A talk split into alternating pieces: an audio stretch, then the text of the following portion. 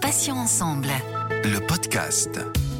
Bonjour à tous et à toutes, soyez les bienvenus. Céline avec vous sur Patients Ensemble où nous recevons des associations, des malades ou anciens malades, des experts ou encore des professionnels de santé. Et aujourd'hui, à l'occasion de la journée mondiale de la FOP qui a lieu le 23 avril, j'ai invité Maëlle qui est étudiante. Cette jeune fille de 19 ans est atteinte de la fibrodysplasie ossifiante progressive. C'est une maladie génétique orpheline très rare et lourdement handicapante que l'on nomme également la maladie de l'homme de pierre. Maëlle, bonjour, soyez la bienvenue sur Patients Ensemble. Je vous remercie euh, tout d'abord d'avoir accepté notre invitation. Je suis ravie de vous accueillir. Mais de rien, bonjour à vous et bonjour à tous. Alors Maëlle, on va démarrer cette interview. En quelques mots, est-ce que vous pouvez nous expliquer ce qu'est la fibrodysplasie ossifiante progressive, autrement dit la FOP. C'est d'ailleurs euh, le terme que nous emploierons tout au long de cette euh, interview pour simplifier un petit peu les choses. Oui, alors euh, comme vous l'avez dit, c'est une maladie qui est assez handicapante. C'est une maladie qui provient d'une mutation génétique, donc qui est présente dans le corps depuis depuis la naissance. Et c'est une maladie qui est assez particulière, d'où sa rareté, parce que on est on est un cas sur deux millions à peu près. Et en fait, cette maladie, elle transforme mes muscles et tendons en os, donc ce qui euh, réduit et euh, empêche euh, certains mouvements. En fait, peux pas faire certaines choses comme avant ou comme n'importe qui. C'est une maladie qui empêche certaines choses, mais certainement pas de vivre. Alors Maëlle, d'après les recherches que j'ai pu effectuer en préparant cette interview, les premiers symptômes de la FOP apparaîtraient dans la petite enfance. donc ça a été votre cas. comment la maladie s'est-elle manifestée au tout début? Pour ma part, elle s'est déclenchée quand j'avais 7 ans, sans symptômes préalables, si ce n'est la, malformation à mes deux pieds euh, à la naissance, comme des sortes d'alus valgus en fait aux pieds. Ça, ça c'est presque toutes les personnes atteintes de la FOP ont ça c'est le seul symptôme visible. Donc moi, ça s'est déclenché quand j'avais 7 ans, suite à une bosse euh, sur ma colonne vertébrale et une bosse qui s'est répandue euh, sur mes bras, mes épaules, mes coudes. Ça a été ça mes premiers symptômes, des douleurs, une bosse et, euh, et une incompréhension. quoi. Maëlle, une question assez difficile à vous poser, mais je ne peux pas passer à côté. comment a réagi votre famille à l'annonce du diagnostic et je pense à vos parents notamment? Alors ça a été assez difficile, je pense, comme on, peut l'imaginer. Pour ma part, en tout cas, je je réalisais pas parce que j'avais 7 ans. Euh, J'étais petite, donc je comprenais pas trop les termes médicaux employés.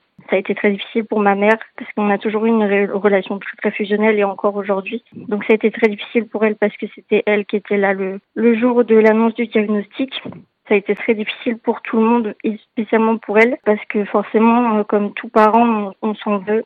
Euh, même si euh, elle est absolument pas responsable de ça. Ça a été très très difficile pour mes frères, pour euh, mon père, mon beau-père, etc. Ça a été très très difficile, mais mais depuis on apprivoise la maladie et on fait on, fait on fait avec. Avec beaucoup de courage, d'après ce que j'entends, Maëlle, surtout votre jeune âge. alors, à part les orteils déformés dont vous nous parliez il y a quelques minutes, est-ce qu'il y a d'autres signes bien distinctifs qui fait qu'on peut la diagnostiquer finalement assez facilement, cette FOP alors à part les, la malformation au pied, euh, il n'y a pas de signe distinctif. Parce qu'en fait la maladie moi elle est apparue à 7 ans mais 7 ans c'est considéré comme tard. Et en même temps comme pas trop tard. Il y a des gens ça se déclenche bien avant au bout de, de quelques mois enfin il n'y a pas de signe distinctif. On peut pas la, la diagnostiquer facilement. Pour ma part je sais que ça a été difficile à diagnostiquer. J'ai fait plein d'examens des IRM des radios. Je suis même passée par une biopsie euh, une chimiothérapie. C'est quelque chose qui est assez euh, assez difficile à diagnostiquer. Donc il faut il faut vraiment être vigilant sur euh, comment comporte l'enfant et surtout regarder ses pieds parce qu'en général les alus valgus comme on a, les enfants n'en ont pas ou en tout cas c'est très très rare donc euh, il faut bien faire attention à ça. Oui, juste je précise que l'alus valgus, c'est pour les gens qui ignoreraient, c'est une bosse hein, qu'on a euh, voilà à la hauteur des orteils, un petit peu comme quand on a mis des chaussures qui nous font très très mal et qu'on a vraiment une, bosse qui pousse. Euh, alors Maëlle, vous êtes membre de l'association FOB France.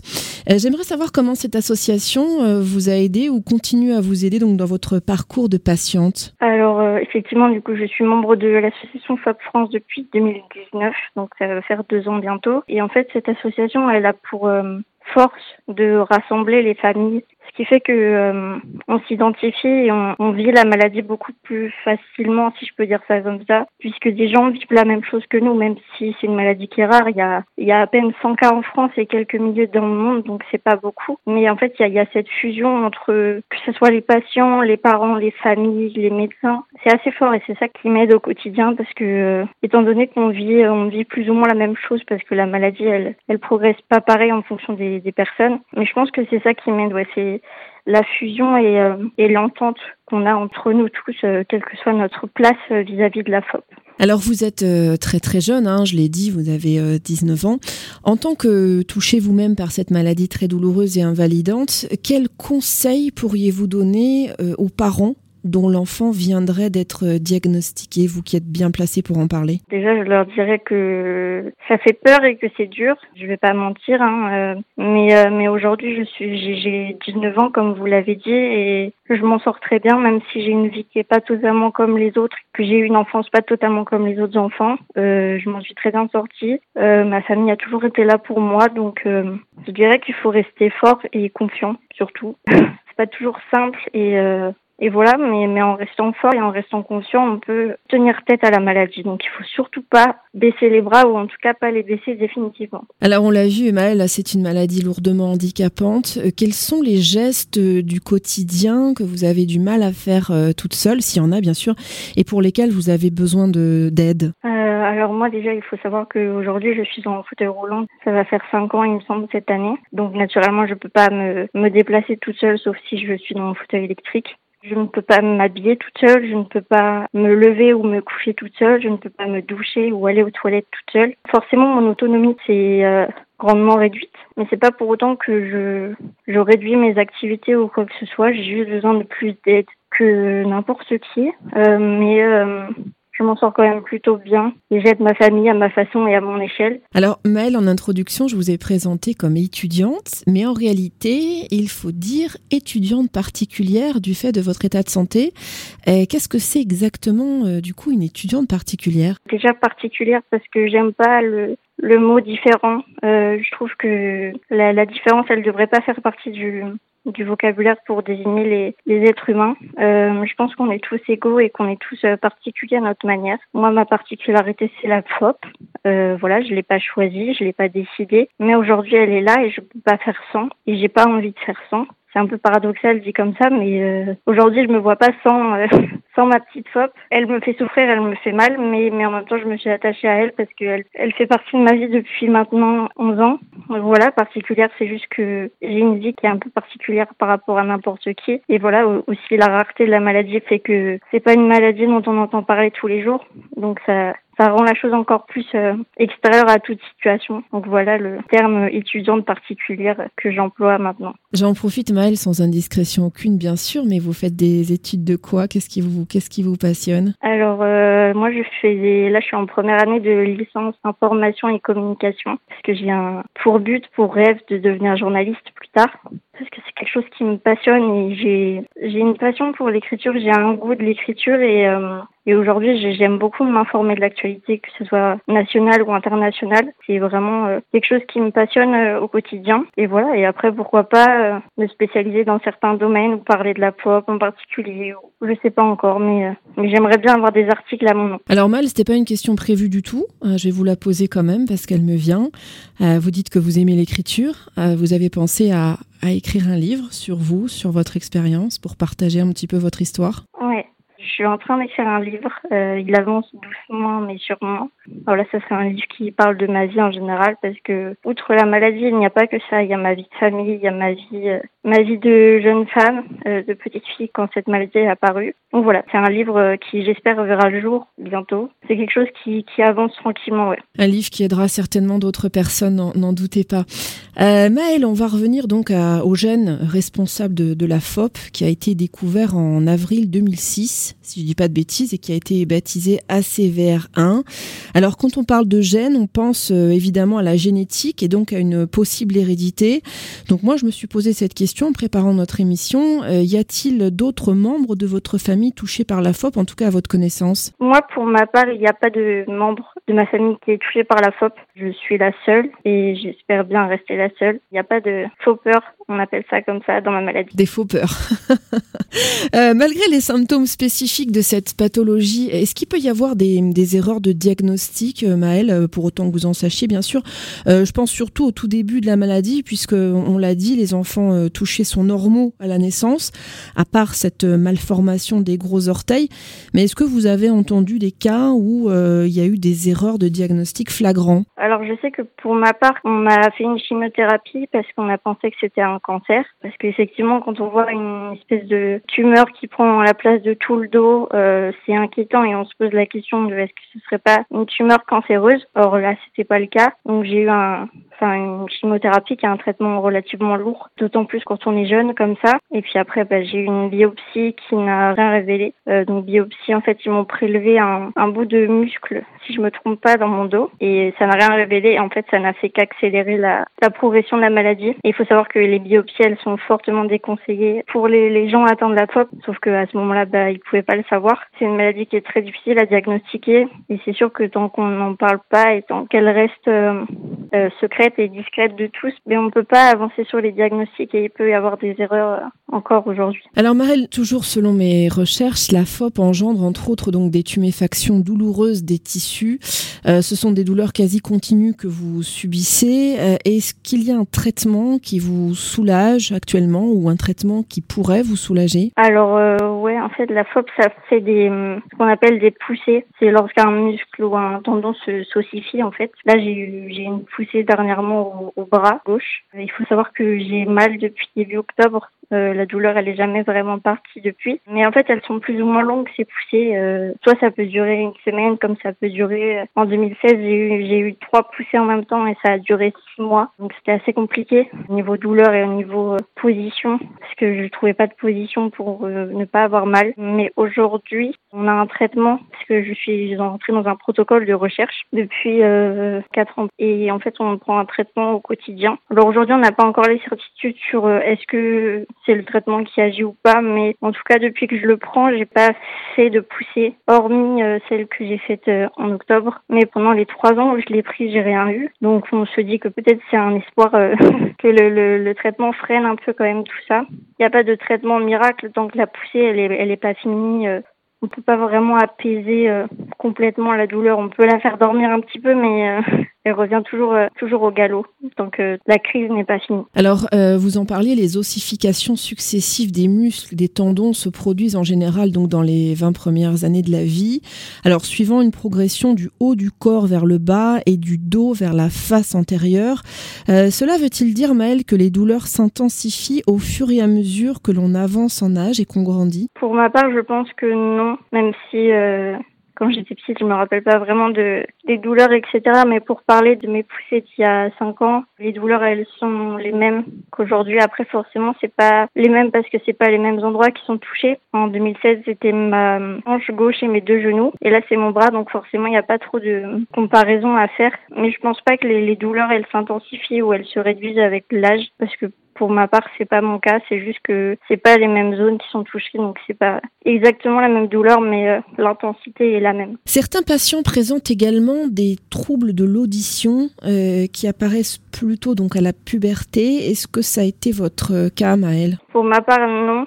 Euh, il faut savoir que j'ai appris cette information il n'y a pas très très longtemps, euh, donc ça m'a un peu effrayée parce que j'ai déjà perdu beaucoup de choses à cause de la FOP, mais j'ai envie de garder certaines choses quand même. Non, ça n'a pas été mon cas, même si des fois euh, j'ai des petits moments d'absence où j'entends pas tout, mais c'est soit parce qu'il y a du bruit autour ou alors que je suis pas concentrée, mais j'ai pas de, de vrais troubles dérangeants de l'audition. pardon de cette question, hein, mais j'ai découvert en préparant cet entretien, j'ai beaucoup travaillé, que l'espérance de vie des patients euh, touchés par la FOP étaient de 40 ans en moyenne, euh, mais également j'ai appris que des recherches sont en cours et permettent de retrouver l'espoir d'un traitement efficace. Il y a plusieurs essais cliniques prometteurs qui ont été même lancés depuis 2016. Euh, c'est un espoir auquel vous-même vous vous accrochez. Pour l'espérance de vie, il faut savoir que j'en ai jamais parlé avec les médecins et je pense pas être prête à en parler parce que aujourd'hui je, suis bien dans ma vie. Euh, j'ai 19 ans, j'ai un long parcours derrière moi même si j'ai que 19 ans. Euh, mais aujourd'hui je, je suis fière de pouvoir dire que je m'accepte comme je suis en étant un peu particulière. Euh, mais euh, mais je, je, je, vis au jour le jour euh, parce que la maladie m'a montré que même si des fois j'ai le dessus, elle peut revenir en un claquement de doigts, même si je reprends le dessus après. voilà, je profite de chaque jour. Voilà, je me je me soucie pas trop du futur en termes d'espérance. Je, je vivrai je vivrai autant que je vivrai. C'est, je sais pas, je peux mourir demain comme dans 20 ans, comme dans 40 ans. Je j'ai pas trop envie de me soucier de ça. Et pour euh, les essais cliniques, comme j'en ai parlé tout à l'heure, euh, je suis dedans depuis 2017 euh, et forcément on, s'y accroche, même si pour ma part je pas, pas j'ai pas envie de guérir, mais, mais je suis comme ça et je pense qu'aujourd'hui, en tout cas pour ma part, mon cas il changera pas et, et euh, il y a un espoir qui, qui un traitement qui permet de, stopper directement la FOP avant qu'elle ne commence ou qu'elle euh, progresse. Moi, je serais pas concernée puisque moi, je j'ai déjà euh, beaucoup de, choses touchées. Après, s'ils arrivent à la stopper comme ça, ça me va. mais mais forcément, on s'y accroche à cet espoir et pas seulement pour moi, mais pour ceux qui sont diagnostiqués ou pour les jeunes qui sont diagnostiqués, c'est toujours bon de s'accrocher à un espoir comme celui-là. Donc, j'espère que ça arrivera et de toute façon, recherches, elles avancent et, et voilà, on s'y accroche. Carpe diem. Hein. euh, la FOP, c'est un cas sur 2 millions, 50% de femmes, 50% d'hommes touchés, 2500 cas diagnostiqués dans le monde, aucune distinction de nationalité ou de groupe ethnique.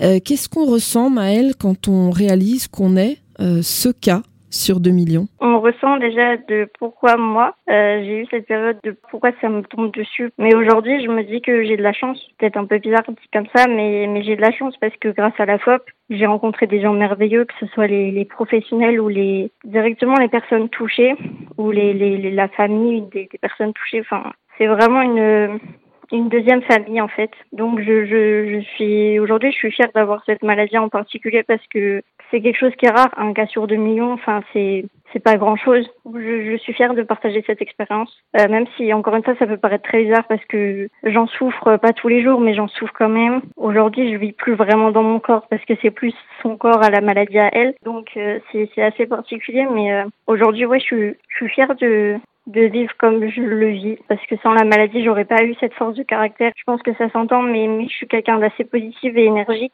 et je pense que sans la maladie, j'aurais pas été comme ça, j'aurais pas eu une force de caractère, j'aurais pas eu euh, un dynamisme comme ça, j'aurais pas eu tout ça. Donc aujourd'hui, ouais, je, je, je, ressens quand même de la, je sais pas si on dire ça, mais de la gratitude envers la maladie parce que grâce à elle, bah, j'ai changé un peu en, en, bien. Donc je, je suis contente de ça, ouais. Vous n'êtes pas la première hein, lors d'interviews comme ça sur des témoignages de pathologie à me, à me dire cette phrase. Euh, que finalement vous ne seriez peut-être pas la personne que vous êtes sans cette maladie. Euh, Maëlle, pour conclure cet entretien, comment peut-on contacter facilement l'association euh, FOP France? Et puis moi j'aimerais savoir si vous cherchez des bénévoles pour vous aider, comment peut-on faire pour vous rejoindre? Simplement pour contacter l'association, il suffit de taper FOP France sur Internet, vous allez tomber sur le site officiel de l'association avec plein, plein, plein d'informations. Et euh, forcément, on cherche toujours des bénévoles pour nous aider, pour parler de la FOP, pour lancer des petits projets, des petites actions, etc.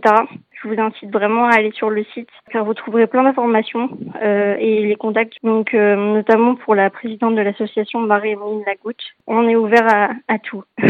Marie-Emeline Lagoutte qu'on connaît bien sur, euh, sur Patient Ensemble pour l'avoir déjà interviewée. Euh, Maëlle, merci infiniment d'avoir accepté de participer à cet entretien. Je rappelle que vous êtes atteinte de fibrodysplasie ossifiante progressive, la FOP, une maladie génétique très rare, handicapante et on l'a vu douloureuse. Je vais vous souhaiter un bon courage, Maëlle, si vous, même si vous avez euh, une très grande personnalité et une force intérieure incroyable. Je vais vous souhaiter tout le meilleur pour la suite. Prenez bien soin de vous et à bientôt sur Patient Ensemble. Bah, merci beaucoup, au revoir. Au revoir Maëlle. Passion Ensemble a désormais un compte Instagram et Facebook, alors n'hésitez pas à vous abonner, à liker et puis à partager nos publications d'interviews. Merci à vous, chers auditeurs et auditrices, pour votre fidélité. On se retrouve mardi à 9h avec un nouveau podcast. J'aurai un nouvel invité au micro et un nouveau sujet à traiter. Je vous rappelle que vous pouvez retrouver nos podcasts deux fois par semaine, mardi et jeudi, en ligne dès 9h sur passion au pluriel-ensemble.fr, mais également sur les plateformes de téléchargement Spotify, Ocha, Deezer, Apple et Google Podcast. Passez une bonne journée, je vous dis à bientôt et d'ici là, prenez soin de vous et des vôtres. Salut, salut. Passion ensemble. Le podcast.